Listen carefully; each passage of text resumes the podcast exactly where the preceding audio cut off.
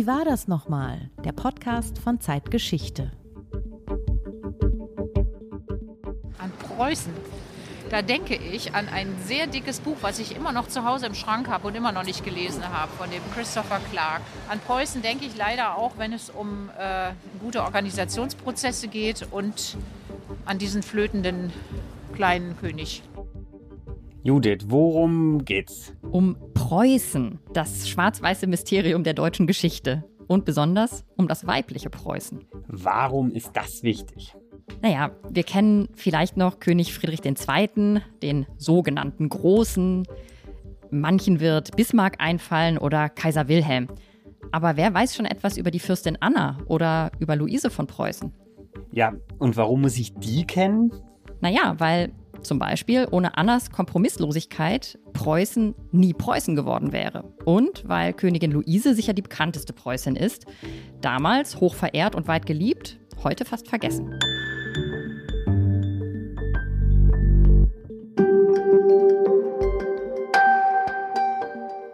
Das ist Wie war das nochmal? Der Podcast von Zeitgeschichte mit Judith Scholter und Markus Flor.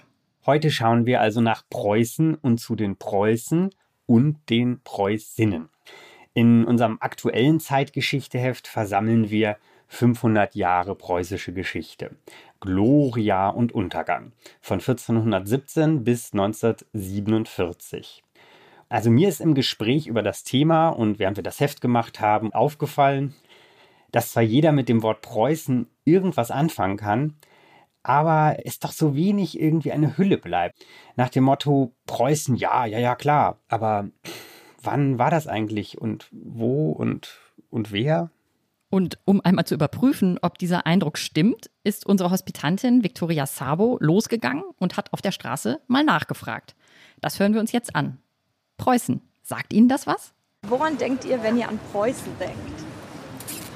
Kaiser, Bismarck, Kriege, Armut.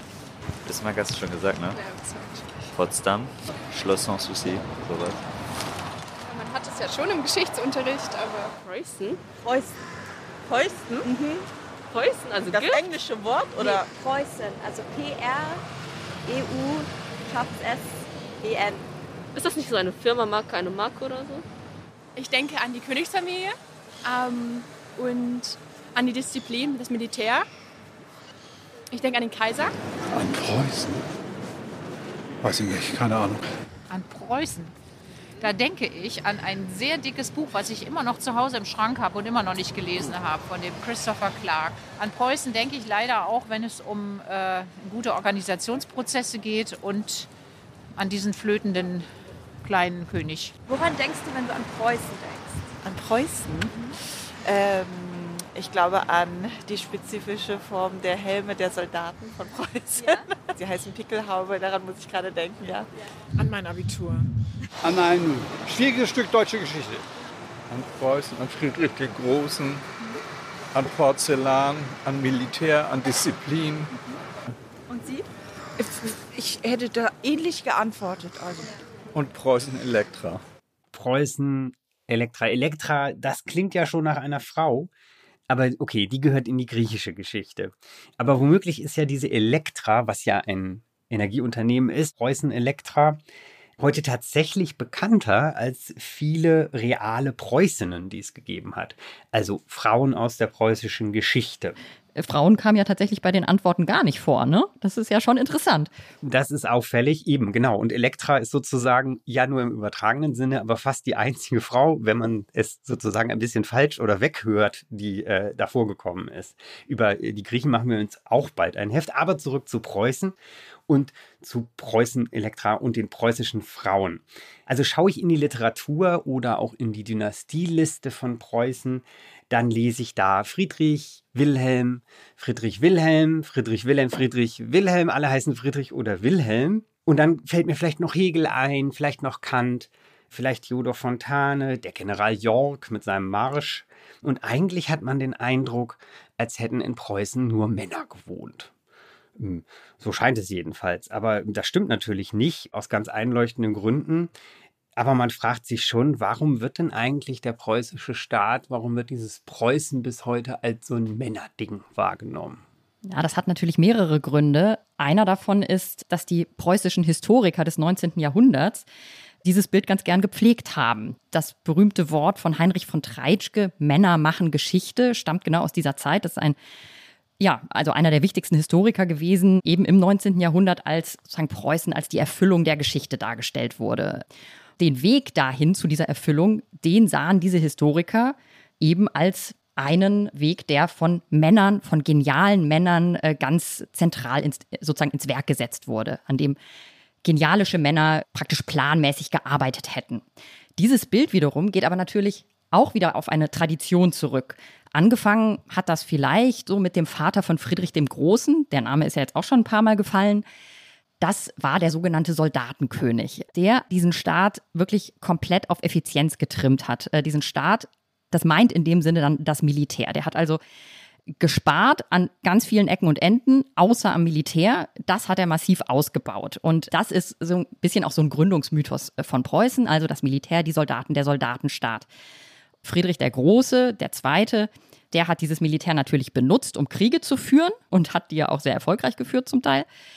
Hat aber andererseits einen ziemlichen Frauenhass gepflegt. Kann man nicht anders sagen. Hat also Frauen explizit denunziert. Allen voran Maria Theresia, seine große Konkurrentin aus Habsburg, die er als Erzhure Europas bezeichnet hat. Also da schwingt ganz klar richtig große Frauenfeindlichkeit mit. Also er hat im Grunde Frauen die Zarin aus Russland gehört da natürlich auch mit dazu, also seine großen Konkurrentinnen in der Zeit als Regentinnen, ähm, den hat er jedes politische Vermögen eigentlich abgesprochen. Das würden nur Männer besitzen. Ganz wichtig auch sein Hass auf Mätressen, also einflussreiche Frauen an anderen Höfen, die seiner Meinung nach eben einfach zu viel Einfluss hatten. Also das waren so verschiedene Gedankengänge und eben auch Diskurse, kann man sagen, die dieser Friedrich gepflegt hat und die dann in die Geschichte eingegangen sind.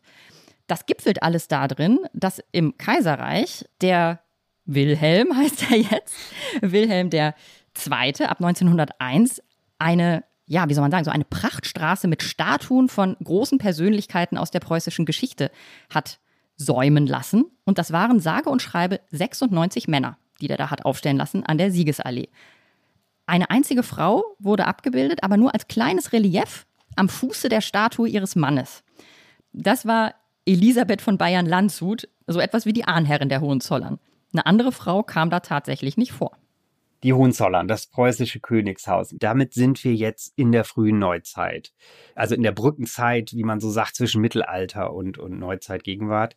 17. Jahrhundert, wenn ich das richtig sehe. Ja, also Anna, äh, wo wir jetzt anfangen, die preußische Geschichte reicht natürlich, wenn man so will, sogar ins 15. Jahrhundert zurück. Ne? Also die Belehnung des äh, Fürsten mit diesem Kurfürstentum Brandenburg.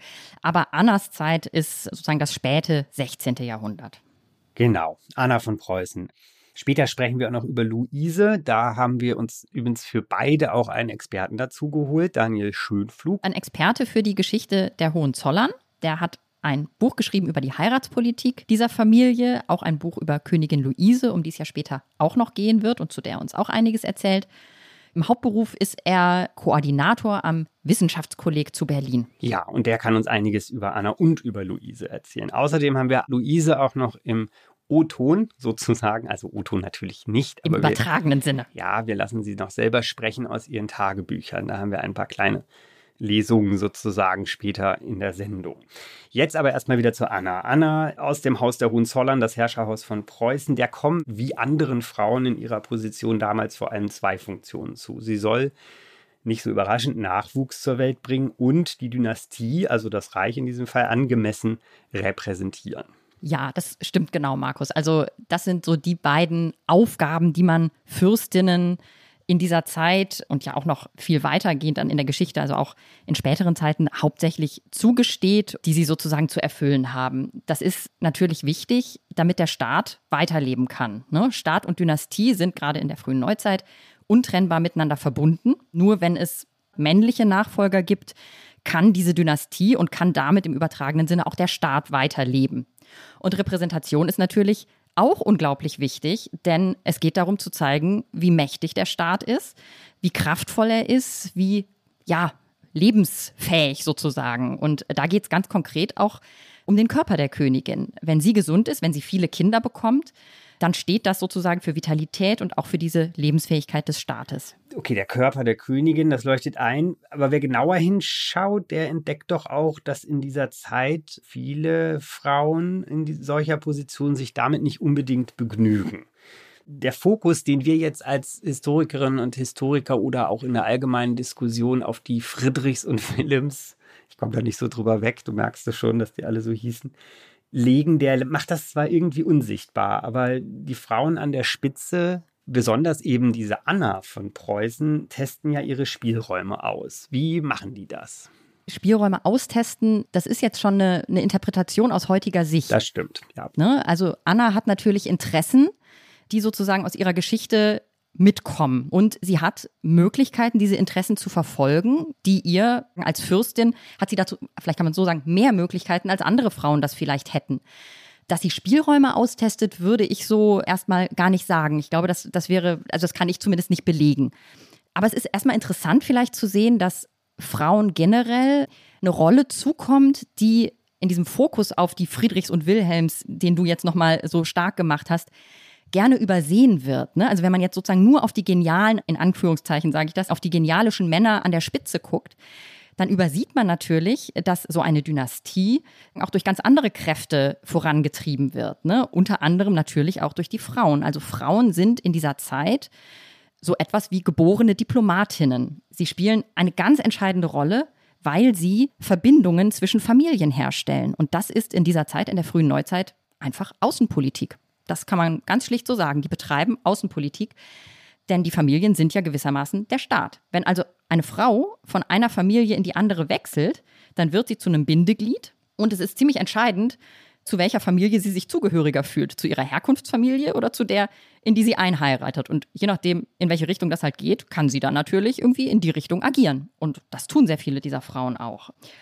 Und handeln, das heißt in der Zeit eigentlich gar nicht so viel anderes, als dass es heute heißen würde. Es bedeutet, Netzwerke zu pflegen. In Annas Zeit funktioniert das übers Briefe schreiben. Das klingt jetzt vielleicht ein bisschen banal, aber das ist es nicht. Denn Briefe schreiben zu können, das muss man sich erstmal leisten können und man muss Partner haben, denen man diese Briefe auch zukommen lassen kann. Beides hat Anna und sie tut das exzessiv das ist die Geschichte, die wir heute im Grunde erzählen möchten, ne? dass dieses Handeln von Anna bei dieser Staatswerdung Preußens eine ganz entscheidende Rolle gespielt hat. Bei der Staatswerdung von Preußen. Kannst du das ein bisschen erläutern? Preußen, so wie wir das heute kennen, das existiert zu der Zeit so noch nicht. Anna ist jetzt vielleicht müssen wir das einmal sagen, 1576 zur Welt gekommen. Mhm. Und Preußen ist in der Zeit ein Herzogtum weit im Osten rund um Königsberg. Da wird Anna auch tatsächlich geboren. Die Keimzelle des späteren Preußen, über das wir hier sprechen, liegt aber ja eigentlich in Brandenburg, also rund um Berlin. Und das ist ein Kurfürstentum, das jetzt erstmal sozusagen für sich steht. So, Beide Territorien, das wird jetzt wichtig, werden von Fürsten aus dem Hause Hohenzollern regiert, aber aus unterschiedlichen Linien dieses Hauses. Zudem, auch wichtig, untersteht dieses Herzogtum Preußen immer noch dem polnischen König als Lehen, ist also genau genommen gar nicht Teil des Heiligen Römischen Reiches deutscher Nation. Aber Anna kommt dort zur Welt. Ihr Vater ist der Herzog von Preußen, Albrecht Friedrich, und ihre Mutter Marie Eleonore ist Tochter des Herzogs von Jülich, Kleve und Berg am Rhein und am Niederrhein, also viel weiter westlich. Das ist eine ziemlich interessante Konstellation, über die wir da sprechen wollen. Ich hoffe, ich habe dich jetzt nicht verwirrt, Markus. Es klingt ein bisschen wie bei diesem Spiel, wie heißt das, Risiko. Man hat irgendwelche Territorien und versucht sie mit den Armeen oder dann in diesem Fall noch nicht mit den Armeen miteinander zu ver... Ich versuche das nochmal zu ordnen. Wir haben in der Mitte Berlin und Brandenburg. Daneben ist der polnische König, der eher ein Gegenspieler ist, dem aber sozusagen die Oberhoheit über Preußen gehört. Und Preußen ist halt das Herzogtum rund um Königsberg. Und dann haben wir Jülich-Kleveberg. Das sind drei Fürstentümer im Westen Deutschlands am Rhein. Ja, das ist ganz richtig. Also das sind im Grunde sozusagen, nimmt das ein bisschen die spätere Ausdehnung Preußens vorweg. Daran sieht man aber eben auch, wie wichtig diese Figur Anna wird, die eben mit beiden Territorien, also dem im Westen und dem im Osten, aufs engste verbunden ist. Durch ihre Herkunft. Durch ihre Herkunft. Gut. Zurück zu Anna. Sie verheirat, wird verheiratet oder heiratet. Das war eigentlich auch schon so ein Passiv an, aber das ist wohl auch berechtigt, weil diese Ehen ja arrangiert waren, sehr arrangiert, nach politischen Gesichtspunkten auch noch, Mhm. mit dem Markgrafen von Brandenburg. So, der heißt Johann Sigismund. Der wird dann später halt brandenburgischer Kurfürst. Genau. Und was genau diese Konstellation, also dieser Match für Anna bedeutet, das hat uns eben Daniel Schönflug ein bisschen erläutert. Eine Art und Weise, wie man sich die besondere Position von Anna von Preußen klar machen kann, ist über die beiden Eltern, die beide ein äh, Erbe mitbringen und auf Anna übertragen, nämlich einerseits ein Erbe auf Preußen und andererseits ein Erbanspruch auf Jülich-Kleveberg. Und diese Konstellation führt eigentlich dazu, dass äh, Anna von Preußen zunächst mal als Objekt, sage ich mal, weil sie diese Ansprüche in sich trägt, unglaublich ähm, wirkungsvoll werden kann und weit über das, was normalerweise einer Prinzessin zukommt. Und später, in dem Maße, wie sie selber dazu beiträgt, diese Ansprüche auch zu verteidigen und durchzusetzen, wird sie zu einer Akteurin, politischen Akteurin, die einen großen Einfluss gehabt hat und auch eben viele Männer sehr geärgert hat. Sie hat viele Männer sehr geärgert. Das klingt schon mal interessant. Wir sind jetzt ein bisschen weiter. Es ist 1600 geworden. Anna trägt zweierlei Ansprüche in sich. Ich versuche das nochmal zusammenzufassen auf das Herzogtum Preußen und auf Jülich-Kleveberg im Westen. Dann kommt die Heirat. 1594, genau das sagt nochmal, warum wir jetzt in dieser Zeit um 1600 sind. Ne? Die Heirat findet 1594 statt. Genau. Die Entscheidung zur Heirat geht vor allem auf die Mutter von Anna zurück, die wohl mindestens so eine Strategin war wie ihre Tochter. Und es ging eben nicht darum, dass der Johann Sigismund ein besonders netter Bräutigam gewesen wäre oder so. Es geht um Politik.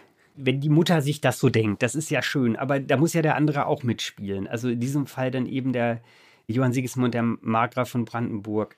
Was hat der sich denn von der Verbindung mit Anna aus Preußen, aus Königsberg versprochen. Anna, das kann man, glaube ich, nicht anders sagen, ist eine der begehrtesten Partien auf dem europäischen oder zentraleuropäischen Heiratsmarkt in der Zeit. Durch diese verwandtschaftlichen Verbindungen ist sie einfach wahnsinnig umworben und begehrt. Also er macht das natürlich gerne, weil er auch die Möglichkeiten für sich und für die Expansion seines Territoriums sieht, die sich damit verbinden.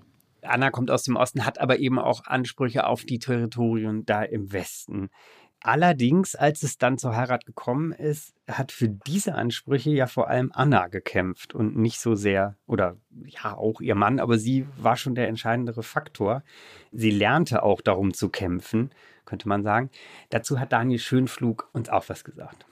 Das Interessante ist sozusagen, ihre Entwicklung vom Objekt zum Subjekt zu beobachten. Nicht? Also am Anfang trägt sie einfach Ansprüche in sich. Dafür kann sie ja praktisch gar nichts und da kann sie auch nicht viel zu beitragen. Und das ist ihre Mutter, die die dann realisiert und äh, im Sinne der Familie. Aber es kommt natürlich der Punkt, wo sie selber dann anfängt, auch für diese Ansprüche zu arbeiten. Man muss sich eben klar machen, dass als äh, dann 1608 dieses äh, mütterliche Erbe tatsächlich relevant wird, die Hohenzollern bei weitem nicht die einzige Familie sind, die sich darum dafür interessiert. Und das ist eine so komplizierte Reichskonstellation und europäische Konstellation, dass es manche sagen, das hätte ein Punkt sein können, an dem der Dreißigjährige Krieg schon hätte ausbrechen können. Das war kurz davor. Also wirklich eine gespannte Lage.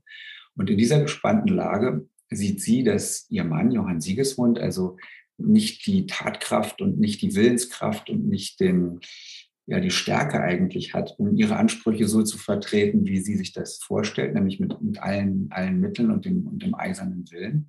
Und darum tritt sie selber auf den Plan. Und ihre Möglichkeiten dazu sind die einer Frau, die gut vernetzt ist, die gut verbunden hat, die sogenannte Korrespondenzen hat, also einfach gepflegte Briefbeziehungen an verschiedene andere Höfe zu Personen bis hin zum Kaiser und die diese Kanäle nutzt, um ihren Willen gegen den Willen anderer Häuser und auch zum Teil gegen den Willen ihres Mannes durchzusetzen. Anna betreibt Politik mit ihren Korrespondenzen, mit ihren Briefen. Was heißt das genau? Briefe sind in mehrerlei Hinsicht natürlich Ausdruck von Einfluss. Man muss sich das leisten können, sie überhaupt zu schreiben und man muss Partner haben, denen man schreibt. 1609, das hatte Daniel Schönflug eben gesagt, tritt der Erbfall ein. Der Herzog von Jülich-Kleveberg, Johann Wilhelm hieß der, Annas Onkel mütterlicherseits, stirbt ohne eigenen Erben. Jetzt geht das große Ringen los, denn Ansprüche auf dieses Erbe meinen viele zu haben.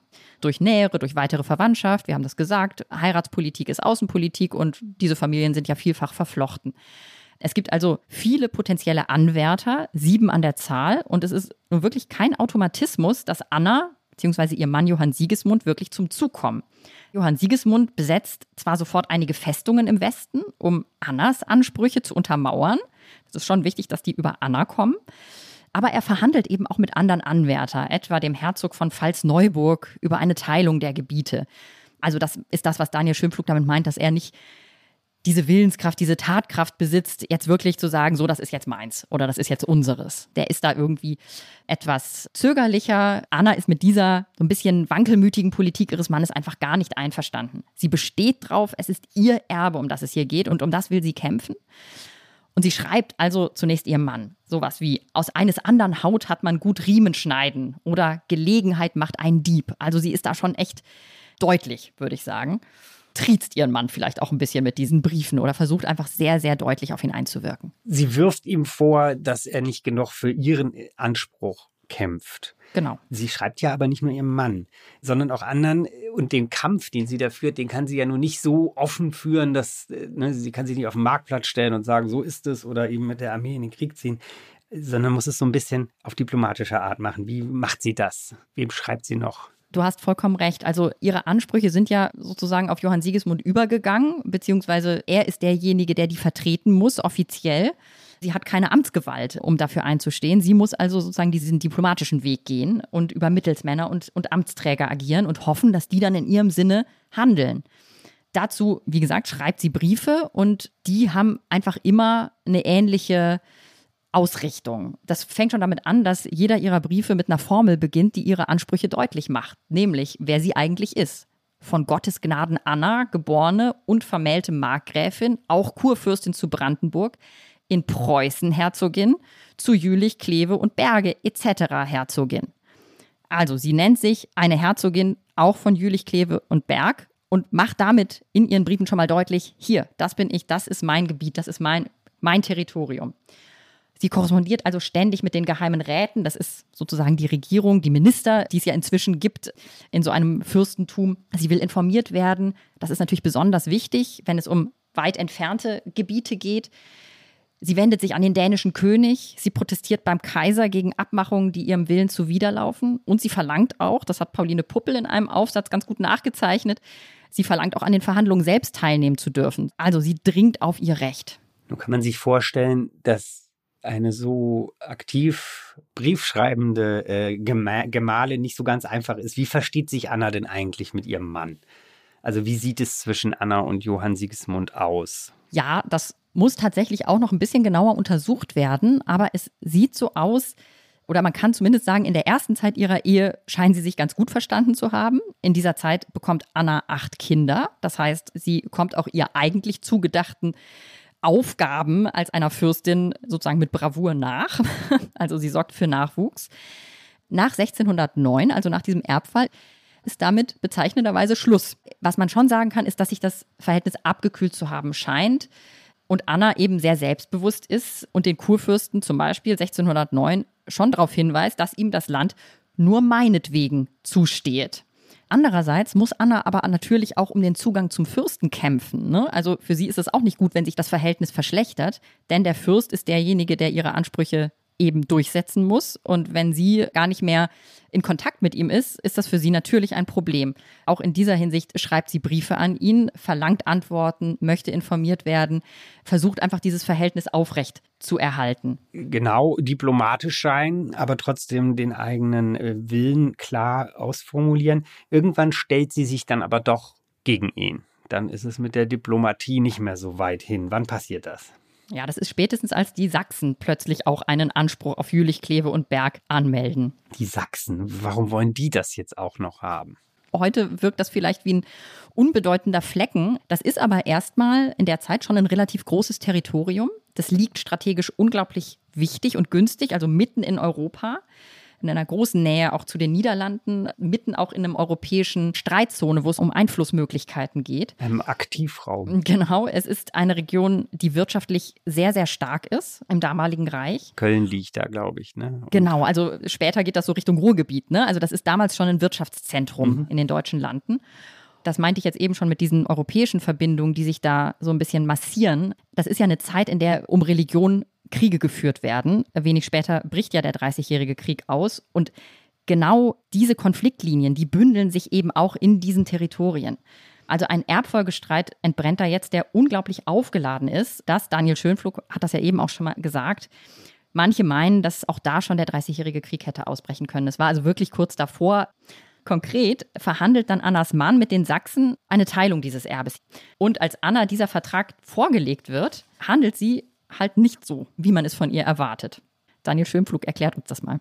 Das ist ein Punkt, wo man wirklich merken kann, was dann auch der starke Wille, die, der starke Widerstand einer einzelnen Frau durch, durchaus vermag, weil sie sich einer Einigung, die mit diesem Haus geschlossen wurde, von ihrem Mann einfach widersetzt, indem sie sie nicht unterzeichnet. Und das ist natürlich in einem System, wo Frauen im Grunde genommen keine politische Rolle haben, wo sie sich den, der männlichen dominierenden Politik fügen müssen, ist das ein, ein sehr, sehr drastischer Schritt. Und der zusammen mit vielen anderen Faktoren, die natürlich auch eine Rolle gespielt haben, verhindert dann tatsächlich, dass diese Vereinigung, die mit, mit Sachsen beschlossen worden war, in Kraft tritt. Und so hat sie allein an diesem Punkt schon wirklich auch mit ihrem Widerstand doch einen ganz, ganz erheblichen Beitrag geleistet dazu, dass dieses Erbe wirklich realisiert werden konnte. Das Erbe wird realisiert. Also sie hat Erfolg. Anna hat Erfolg, wie Daniel Schönflug gerade gesagt hat.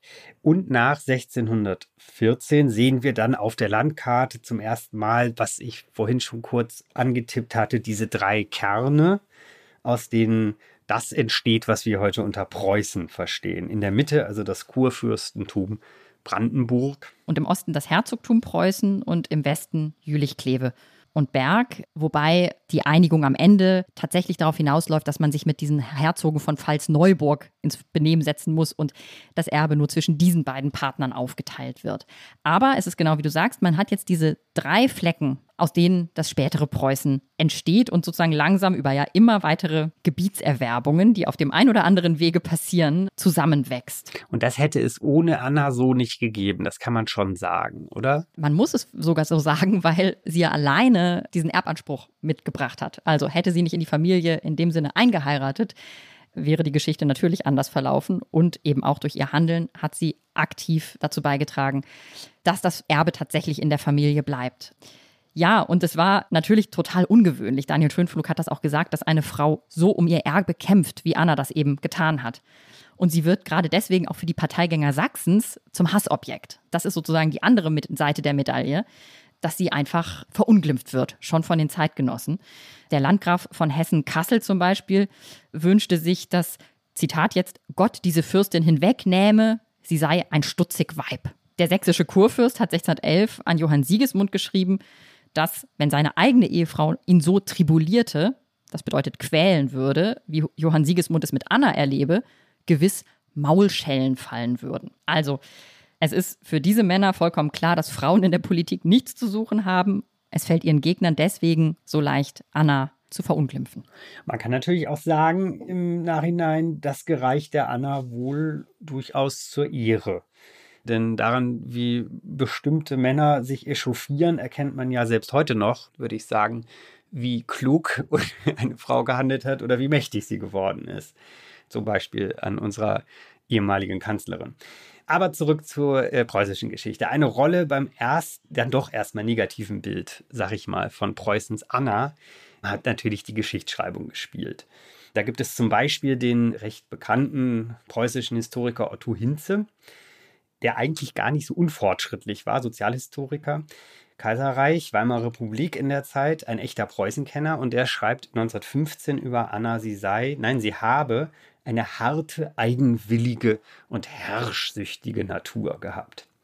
Naja, und das schreiben dann einige von ihm ab. Ja, das ist genau diese borussische Geschichtsschreibung, die wir ja vorhin auch schon hatten, die eben Preußen als etwas sehr Männliches konstruiert, wo Frauen eben kaum eine Rolle spielen und schon gar nicht eine politisch bedeutsame Rolle. Und da ist es tatsächlich, finde ich, Zeit für einen neuen Blick. Ein neuer Blick auf Anna, für den wir uns stark gemacht haben, sage ich auch mal. So ein wenig das Gegenbild zu Anna. Korrigiere mich, wenn das nicht stimmt, aber mir scheint es so, ist sicher Luise von Preußen. Die kennen heute tatsächlich auch noch mehr Leute, auch wenn sie insgesamt durchaus auch in Vergessenheit geraten ist. Aber wenn man eine preußische Frau kennt, dann wahrscheinlich Luise. Und auch im Urteil der Historiker, auch der sogenannten borussischen, also der pro-preußischen, wie Otto Hinze einer war, ist Luise die alles überstrahlende Königin. Und wenn man eben eine preußische Königin kennt, dann wohl sie. Sie wird genau 200 Jahre nach Anna geboren, im Jahr 1767 und sie stirbt 1810. Das war so ihre Lebenszeit. Wer ist sie? Also, Luise wird als Prinzessin von Mecklenburg-Strelitz geboren. Ihre Mutter stirbt, als sie sechs Jahre alt ist. Danach kommen sie und zwei ihrer Schwestern in die Obhut der Großmutter am Darmstädter Hof. Sie lernt als 16-Jährige den späteren preußischen König Friedrich Wilhelm III. kennen. Und es heißt irgendwann, das sei lieber auf den ersten Blick gewesen. Wenn man genauer hinschaut, scheint Friedrich Wilhelm auch Luises Schwester Friederike anfangs ganz interessant und attraktiv gefunden zu haben. Aber den Antrag macht er eben der älteren der beiden. Genau, man heiratet. Luises Schwester Friederike heiratet wiederum auch den Bruder des Königs. Also das ist eine ganz enge Verbindung, äh, die da hergestellt wird. Und dann scheint sich zwischen Luise und ihrem Gatten ins B echte Zuneigung entwickelt zu haben. Wir hören Notizen von Luise zu einem Brief an Friedrich Wilhelm, gelesen von der Schauspielerin Angelika Waller, für eine Aufnahme des Eulenspiegel Verlags über Luises Leben in Selbstzeugnissen und Anekdoten. Sie werden vielleicht bemerkt haben, liebster Freund, dass ich viele Dinge in Ihrem Brief mit Schweigen übergehe. Wundern Sie sich nicht darüber. Papa und Großmama haben gewünscht, dass ich Ihnen meinen Brief an Sie zeige. Und Großmutter vor allem hat mir eindringlichst empfohlen, Ihnen nicht zu zärtlich schreiben. Gut, dass Gedanken und Empfindungen zollfrei sind und man darüber keine Vorschriften machen kann. Wissen Sie, lieber Prinz, die Namen Freundin, liebe Luise, all das hat mich unendlich gefreut. Nennen Sie mich immer, wie Sie wollen. In meinem ganzen Leben würde es mir nicht in den Sinn kommen, das zu missbilligen. Da wir vom ersten Augenblick unserer Bekanntschaft an ganz natürlich und ohne Scheu beisammen waren, musste ich Ihnen den Grund sagen, warum in meinen Briefen ein gewisser gezierter Stil herrscht, der nicht meinem Charakter entspricht. Sie könnten sonst glauben, ich hätte mich Ihnen gegenüber gewandelt. Aber ich schwöre Ihnen, es ist nicht der Fall. Im Gegenteil, Sie sind mir nicht gleichgültig. Sie wissen, was ich für Sie empfinde, und ich brauche Ihnen nicht zu wiederholen, dass ich Sie recht von Herzen liebe. Ui, ja, dass Gedanken zollfrei sind, schreibt Luise da. Das ist wirklich sehr hübsch. Und man kann schon verstehen, wenn sie mit einem ähnlichen Humor öffentlich aufgetreten ist, warum sie so schnell so populär geworden ist. Schon kurz nach der Heirat und der Thronbesteigung 1797 beginnt die allgemeine Legendenbildung, kann man schon sagen, über Luise. Der Poet August Wilhelm Schlegel tauft sie zur Königin der Herzen. Und Novalis, der romantische Dichter, nennt sie die herrlichste. Da ist allgemeiner Luisentaumel in Preußen ausgebrochen, hat man das Gefühl. Was ist da los, Judith? Ja, also das ist natürlich das romantische Ideal, das die Dichter hier heraufbeschwören und das tatsächlich Einfluss auf die Gesellschaft hat. Ne? Also da wird eine neue Vorstellung von Familie beschworen. Eine Familie, in der es vor allen Dingen um Liebe geht, die auf Liebe baut zwischen den Ehepartnern. Daran knüpft dann aber auch eine neue Rolle für die Königsfamilie an die künftig so etwas wie die erste Familie im Staat sein soll und sich auch als eine solche inszeniert, als Vorbild auch für bürgerliche Familien. Das Ganze ist natürlich so wichtig, weil der Staat und die Verfassung des Staates sich auch ändert. Wenn man so will, emanzipiert sich der Staat auch gewissermaßen ein bisschen von der Dynastie. Also diese enge Verbindung von Dynastie und Staat und Außenpolitik, die wir bei Anna noch hatten, die löst sich auf die Familien, wenn man so will, bekommen ihr Amt jetzt vom Staat übertragen. Also das ist jetzt ein sehr großer Bogen, aber so als Hintergrund ist das vielleicht ein Bild, das man sich ganz gut merken kann. Insofern eben diese neue Funktion für Familien. Wichtig eben auch, dass verwandtschaftliche Politik allein nicht mehr die Außenpolitik bestimmt. Das sieht man ja schon an dem Parvenu Napoleon, der in dieser Zeit wichtig wird und der natürlich keinen Hintergrund oder keine Herkunft hat, die in irgendeiner Weise mit dem europäischen Hochadel mithalten kann oder mit dem verbunden ist Das alles verändert die Rolle von Frauen in diesen Dynastien und Luise wird es zu einiger Meisterschaft darin bringen, diese Rolle als erste Frau im Staate zu spielen. Und das ist mir nochmal wichtig zu sagen, denn es hieße, glaube ich, Luise zu unterschätzen, wenn man das nicht als ein höchst politisches Handeln auch verstehen würde. Da würde ich nochmal ganz gern einen kleinen Schlenker zu den borussischen Historikern machen, die du vorhin hattest. Otto Hinze, der Anna so negativ gesehen hat und die sich dann ja vor lauter Liebe zu Luise überschlagen und sozusagen meinen, dass sie ja, kann man es vielleicht so sagen, harmlos gewesen sei, ne? Und aber sowas wie die gute Seele von Preußen, das entpolitisiert das Handeln Luises. Und ich glaube, dass auch da ein neuer Blick notwendig ist, den wir jetzt vielleicht mal wagen wollen. Das neue Element ist tatsächlich dieses scheinbar private, familiäre, persönliche, innige, emotionale. Also zum Beispiel bei der Hochzeit von Prinzessin Luise damals noch. Da gibt es viele kleine Szenen, die darauf hindeuten, dass da Dinge anders passieren als früher. Beispielsweise wird eine Szene berichtet, die wahrscheinlich gar nicht stattgefunden hat oder nicht so. Aber wichtiger ist, dass sie berichtet wird, dass Kinder ihr ein Gedicht auf einem Kissen überreichen, als sie in Berlin einzieht. Und sie ist so emotional bewegt davon, dass sie das Kind an sich zieht und ihm einen Kuss gibt. Das ist eine Transgression ja, zwischen der höfischen Welt und der bürgerlichen Welt. Und das ist genau die Art von kleiner Inszenierung, die zeigt, da ist was Neues passiert. Oder dass bei dieser Hochzeit auf Entscheidung des, des Königs hin Bürgerliche bei den Festlichkeiten im Schloss zugelassen sind. Das gab es vorher so nicht. Und jetzt werden zumindest bestimmte Säle und, und, und Tribünen für bürgerliche Zuschauer geöffnet. Bei, diesem, bei dieser Inszenierung haben natürlich die Zeitgenossen die ungefähr zeitgleich stattfindende Erstürmung der Tuileries in, in Paris äh, im Kopf nicht. Also da stürmt das Volk das Schloss und, und setzt den König fest und, und, und man muss fürchten, es tut ihm Gewalt an. Und in Preußen lädt der König die, die Bürger ein, ins Schloss zu kommen. Also um das einmal kurz zusammenzufassen, in Paris ist Revolution. Ne? Die Monarchen werden vom Sockel gestoßen, es gibt Straßenkampf, Blutvergießen und Preußen macht den Versuch, das hat schon Novalis so gesehen, einer Revolution von oben. Es geht also auch darum, die Gefahr einer echten Revolution zu bannen.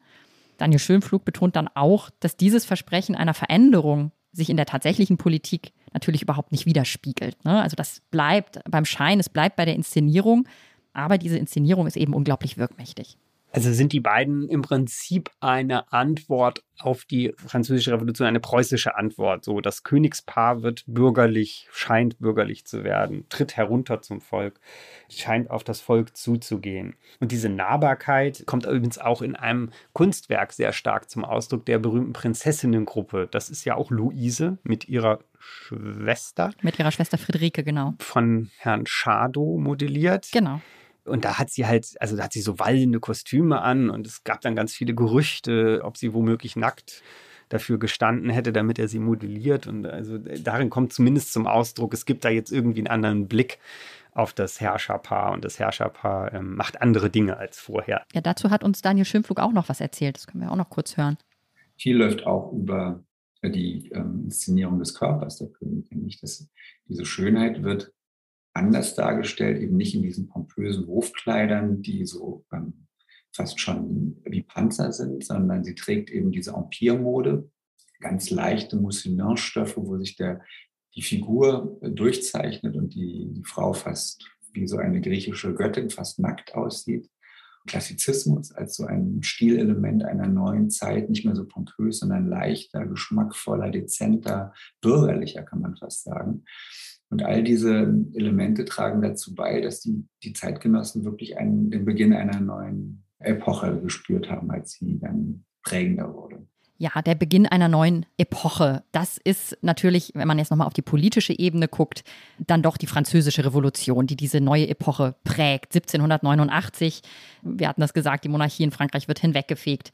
Diese Revolution wird bewundert und gefürchtet. Dann trägt Napoleon sie aber über ganz Europa und fordert die alten Monarchien heraus.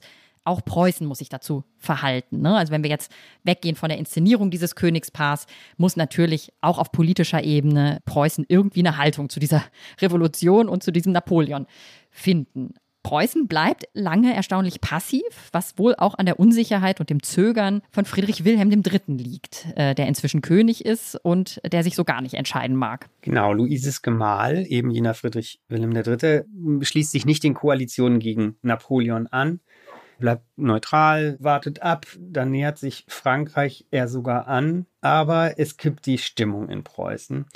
Und es gibt eine Fraktion in Berlin, die sehr dafür ist, den Konflikt zu suchen, also Krieg gegen Frankreich zu führen. Und eine Fürsprecherin, eine Prominente dieser Fraktion ist wer? Königin Luise, das kann man schon so sagen. Markus, du hast es eben kurz erläutert. Preußen schwankt halt bis 1805, 6, profitiert zum Teil übrigens auch von dieser zögerlichen Haltung, also sich rausgehalten zu haben. Hat sich oft irgendwie dann als gar nicht so schlecht erwiesen, aber jetzt geht es eben irgendwann nicht mehr. Denn 1806 ist Friedrich Wilhelm plötzlich so in die Ecke gedrängt, dass er einen sehr ungünstigen Vertrag mit Frankreich schließen muss, wenn er verhindern will, dass Frankreich sofort angreift. Also das ist schon eine, eine ziemlich existenzielle Bedrohung, die da plötzlich auftaucht. Napoleon steht sozusagen vor der Tür. Und jetzt formieren sich am preußischen Hof Fraktionen und zur Gruppe der Falken, so hat Daniel Schönflug das genannt, also derjenigen, die auf eine Auseinandersetzung mit Napoleon dringen und sozusagen darauf dringen, dass Friedrich Wilhelm III. jetzt mal Farbe bekennen soll, gehört zum Beispiel der Freiherr vom Stein, der spätere preußische Reformer. Und diese Gruppe versucht eben auch über Königin Luise an den König ranzukommen. Die Königin nimmt das zur Kenntnis, berät auch so ein bisschen, hält sich aber erstmal raus. Also sie will sozusagen diese Rolle, diese im Grunde eher politischere Rolle, wo sie wirklich dann handeln würde, eigentlich nicht annehmen. Also sie bleibt auf dieser ja, Repräsentationslinie für sich, aber es findet eine politische Entwicklung dann doch bei ihr selber statt. Also man merkt das auch in ihren Briefen, sie setzt sich mit diesen Fragen auseinander, sie politisiert sich tatsächlich. Also ist vielleicht nochmal ganz interessant zu ihrem Hintergrund. Sie hat keine besonders gute politische Bildung genossen, was auch daran liegt, dass eben diese Rolle für sie gar nicht vorgesehen war. Aber im Laufe der Zeit lernt sie natürlich und in dieser Zeit ganz besonders politisiert sie sich. Man merkt das zum Beispiel an Briefen, die sie dann auch ihrem, ihrem Mann schreibt. Also sie befürwortet irgendwann selbst einen Krieg und drängt ihren Mann auch brieflich dazu. Trotzdem scheut sie den letzten Schritt sozusagen wirklich auf die politische Bühne und auch auf die Bühne der Öffentlichkeit in diesem Sinne zu treten. In anderer Weise ist sie natürlich auf dieser öffentlichen Bühne.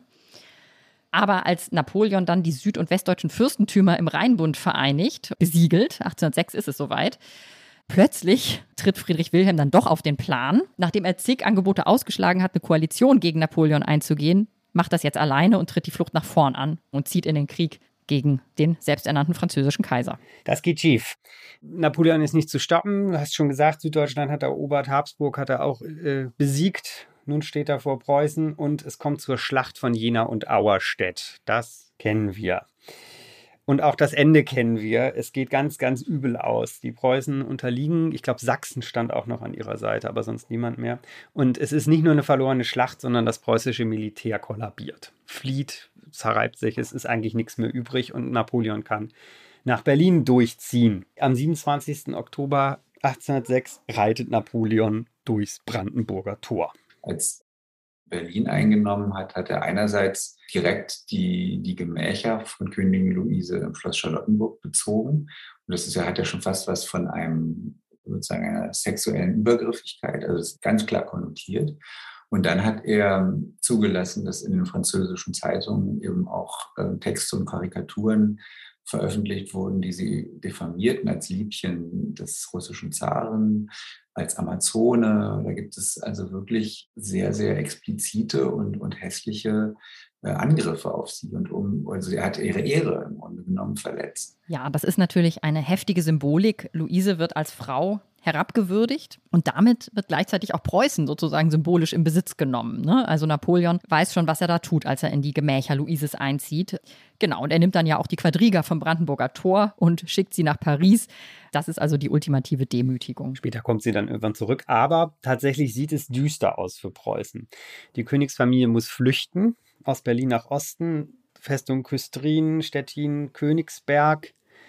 Aber noch weiter, Napoleon ist im Nacken bis nach Memel. Die dramatische Flucht von Luise, die ist, wie kann es anders sein, auch zu einem großen Symbol geworden. Sie flieht über die kurische Nährung, also diese dünne, dünne, dünne Strandstreifen, der da ähm, durchs Meer geht.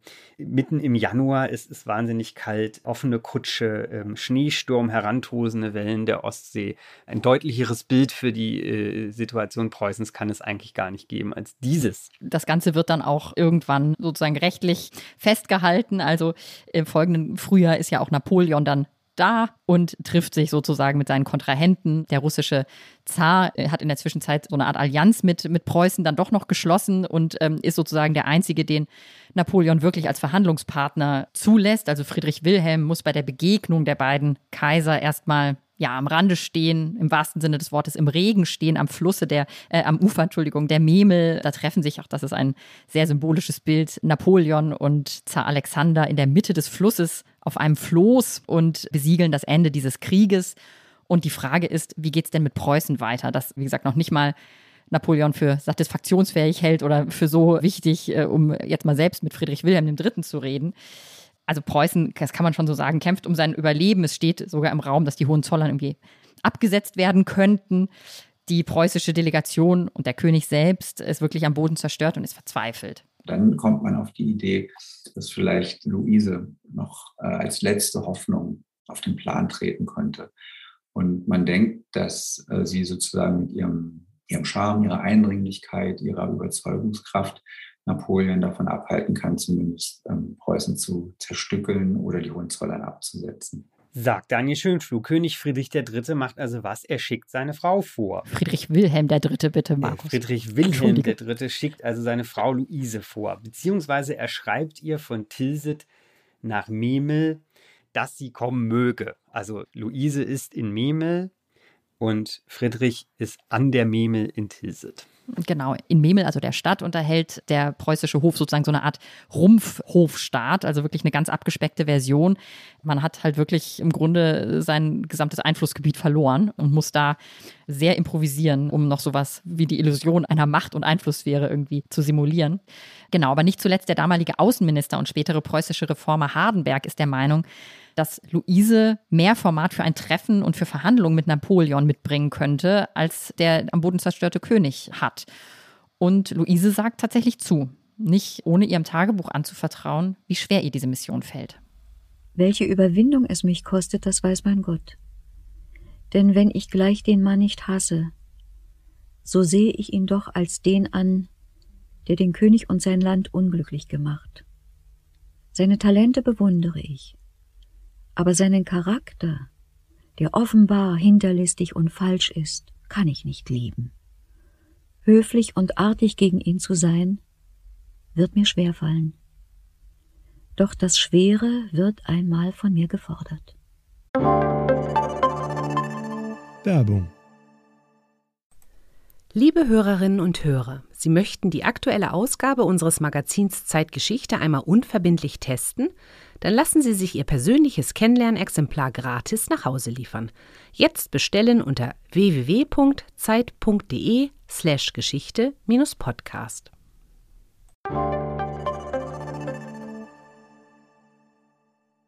Das Treffen der beiden, Napoleon und Luise, ist berühmt geworden vielfach beschrieben, ausgedeutet. Aber man fragt sich schon, oder ich frage mich, was war eigentlich genau ihr Auftrag, Luises Auftrag? Ja, Luise sollte die preußische Sache vertreten, sollte als Mutter zu Napoleon sprechen und ganz konkret sollte sie verhindern, dass zum Beispiel Magdeburg von Preußen abgetrennt wird. Daniel Schönpflug. Und sie ist gebrieft worden natürlich, was sie sagen soll. Und die Botschaft, die sie sagen soll, soll sie vor allen Dingen eben als Mutter sagen. Sie soll sagen, als äh, Mutter ihrer Kinder, als äh, Mutter Preußens bittet sie äh, also die zumindest die schlimmsten Bedingungen im Friedensvertrag zu verhindern. Aber Napoleon macht genau dieses Spiel mit der weiblichen Rolle, indem er diese mehr diplomatischen Fragen sofort abbiegt. Er macht ihr Komplimente wegen ihrer Kleider und verpflichtet sie dadurch natürlich oder drängt sie zurück in ihre weibliche Rolle und lässt eigentlich nicht zu, dass über Politik gesprochen wird. Es wird nicht über Politik gesprochen. Was hat denn dieses Treffen von Tilsit überhaupt gebracht? Schwer zu sagen. Wahrscheinlich eher nicht so viel. Man weiß zwar nicht genau, was Napoleon eigentlich vorhatte, aber zum Beispiel Magdeburg, um das es ja ging oder gehen sollte, wurde dann 1807 dem Königreich Westfalen angegliedert, also französisch beherrscht. In diesem Sinne war sie also nicht erfolgreich. War für Preußen also weg. Genau. Preußen wird ja generell deutlich verkleinert und auch ein Stück nach Westen verschoben, was ja auch sozusagen eine Auswirkung auf die spätere Geschichte haben wird. Aber trotzdem hat dieses Treffen eine große Bedeutung auf einer anderen Ebene, nämlich im Nachgang für Preußen. Der Kult, der ja schon zu Lebzeiten um Luise entstanden war, wir hatten das berichtet, der ist jetzt um eine eindrückliche Szene reicher. Zwei Jahre vor ihrem Tod, also 1808, schrieb Luise einen Brief an ihren Vater, in dem sie ihre Sicht auf Napoleon auch noch einmal unterstreicht und der das so ein bisschen einrahmt. Wir sind eingeschlafen auf den Lorbeeren Friedrichs des Großen, welcher, der Herr seines Jahrhunderts, eine neue Zeit schuf. Es kann nur gut werden in der Welt durch die Guten.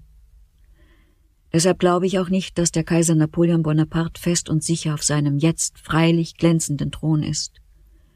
Er ist nur politisch, das heißt klug, und er richtet sich nicht nach ewigen Gesetzen, sondern nach Umständen, wie sie nun eben sind.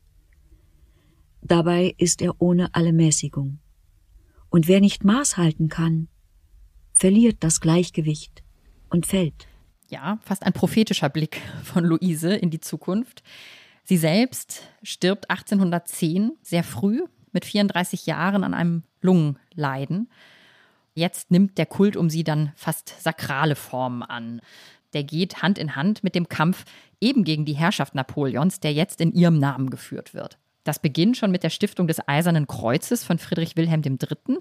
1813, die er auf ihren Todestag rückdatiert. Und dieses Eiserne Kreuz, wir kennen es ja heute noch. Das ist das Eiserne Kreuz. Es ist das Eiserne Kreuz. Also das entsteht in dieser Zeit als Symbol beziehungsweise als Orden in den Befreiungskriegen, als Tapferkeitsorden, der Soldaten, und das ist wichtig, unabhängig von ihrem Stand oder ihrer Herkunft, verliehen wird für den Kampf gegen Napoleon. Die Dichter stimmen auch mit ein in diesen Gesang. Wie könnte es anders sein? Theodor Körner dichtet, Luise sei der Schutzgeist deutscher Sache, Luise sei das Losungswort zur Rache. Aber es zeigt Wirkung. Blücher soll, als er 1814 in Paris einzieht, gesagt haben, Luise, du bist gerecht. Das ist interessant. In dieser ganzen Napoleon Preußen-Geschichte ist Preußen, also das militärisch männliche Preußen, der lange Kerlstaat, Friedrich der Große und sein Kriegskloster plötzlich nicht mehr männlich, sondern auf einmal weiblich. Männlich war also Preußen, als Friedrich in Schlesien einmarschiert ist, aber Luise in Tilsit, als sie um Frieden und Gnade bittet, da ist Preußen auf einmal wie ein verletzbares Täubchen. Ja, es wird eben mit der Weiblichkeit Politik gemacht. Das Treffen in Tilsit wird von der Propaganda, so kann man das schon nennen, als Opfergang für das Vaterland dargestellt. Luise habe sich für Preußen geopfert, indem sie die schwerst, denkbar schwerste Demütigung auf sich nahm und dem Kaiser gegenübergetreten ist, ne, der sie dann hat abblitzen lassen. Daniel Schönpflug hat das für uns noch einmal ganz grundsätzlich eingeordnet.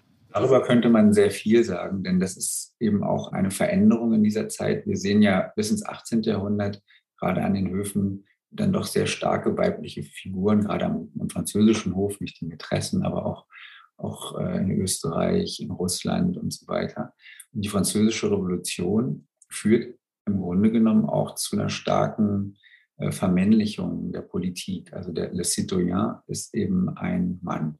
Und der Diskurs auch am preußischen Hof gegen Mätressen, eben weil sie weibliche Einflussfiguren sind, ist enorm stark. Und im Grunde genommen erlebt man, erlebt man in dieser Zeit durchaus eine Geschlechterordnung oder eine Neusortierung der Geschlechterordnung, die zunächst mal weibliches politisches Engagement schwieriger macht. Diese Ambivalenz auch dieser Freiheitszeit. Das erklärt eben auch, warum es Napoleon vielleicht noch leichter hat, als, im, als es im 18. Jahrhundert gehabt hätte, die Königin Luise als einflussreiche Frauenfigur zu diffamieren. Das geht genau in diesen Diskurs. Und das, kann man vielleicht anschließen, hat natürlich auch das Bild von Luise geprägt, das wir bis heute haben. Denn der Mythos, der aus diesem Treffen erwächst, der überstrahlt lange alles und blüht ja auch im Kaiserreich weiter. Luises Sohn Wilhelm, der preußische König und spätere erste Kaiser, inszeniert sich immer wieder öffentlichkeitswirksam am Grab seiner Mutter im Schlosspark in äh, Charlottenburg und zum Beispiel auch vor dem Krieg gegen Frankreich 1870-71. Also das ist wieder diese Verbindung von nationaler Sache und Luise als, jetzt wieder Zitat, Schutzgeist deutscher Sache. 1901 zum 100. Geburtstag dieses Kaiser Wilhelms I. ist das sein Enkel Wilhelm II., der eine Statue von Luise enthüllen lässt, die sie zeigt, wie sie ihr Kind hält und eine Treppe hinuntergeht. Die preußische Madonna von Andreas Schaper. Sie wird also als Mutter des so erfolgreichen Kaiserhauses stilisiert und soll, kann man so sagen, eine Möglichkeit zur emotionalen Identifikation mit diesem so säbelrasselnden Staat bieten. Auf der Siegesallee lässt Kaiser Wilhelm II. sie aber nicht aufstellen. Das nur noch mal nebenbei. Die preußischen Historiker wirken an diesem Bild natürlich auch wieder mit und verweisen sie, also Luise, als Frau an ihren Platz, indem sie ihr eben jegliche politische Macht und jeden politischen Einfluss absprechen. Theodor Mommsen, der eigentlich auch ein liberaler und durchaus progressiver Geist ist, schreibt 1876, Zitat, sie hat nicht mitregiert. Nicht ihre Taten haben ihr Gedächtnis in das Herz des Volkes gestiftet, sondern ihr Wesen und ihr Sein, ihr Lieben und ihr Leiden. Ihr Lieben und ihr Leiden. 1918 geht das Kaiserreich unter und mit ihm die Hohenzollern-Monarchie. Sie stürzt, Revolution, neues Deutschland, Weimarer Republik. Aber die Identifikation mit Luise überlebt. In bestimmten Kreisen, zumindest in Deutschland. Und übrigens auch die Identifikation mit der Monarchie. Auch in bestimmten Kreisen in Deutschland einige Vertreter der Hohenzollern, also der Hohenzollern-Familie, unter anderem der, ich nenne ihn jetzt mal theoretische Kronprinz Wilhelm, also wenn die Monarchie noch leben würde, wäre er dann der Kronprinz gewesen, gelebt hätte, hetzen gegen den Versailler Friedensvertrag und gegen die neue Ordnung, gegen das neue demokratische Deutschland. Und Cäcilie von Preußen, das ist die Ehefrau von diesem Wilhelm, dem theoretischen Thronfolger, ist die Schirmherrin des sogenannten Luisenbundes. Das ist eine Schwesterorganisation des Stahlhelm. Und da organisieren sich deutschnational gesinnte Frauen und wirken zusammen. Vor allen Dingen vertritt diese Organisation aber rechtsextreme, antidemokratische und monarchistische Standpunkte. Und der Luisenbund unterstützte sehr früh und sehr offen auch die NSDAP und begrüßt Hitlers Machtübernahme. Und wir sind damit für heute am Ende. Ja, für heute heißt das, das war, wie war das nochmal? Der Podcast von Zeitgeschichte. Schauen Sie in unser aktuelles Heft zur Geschichte Preußens. Das gibt es im Fachhandel und natürlich auch online im Zeitshop. Schreiben Sie uns unter zeitgeschichte.zeit.de. Wir freuen uns über Ihre Nachrichten. Auf Wiederhören. Tschüss.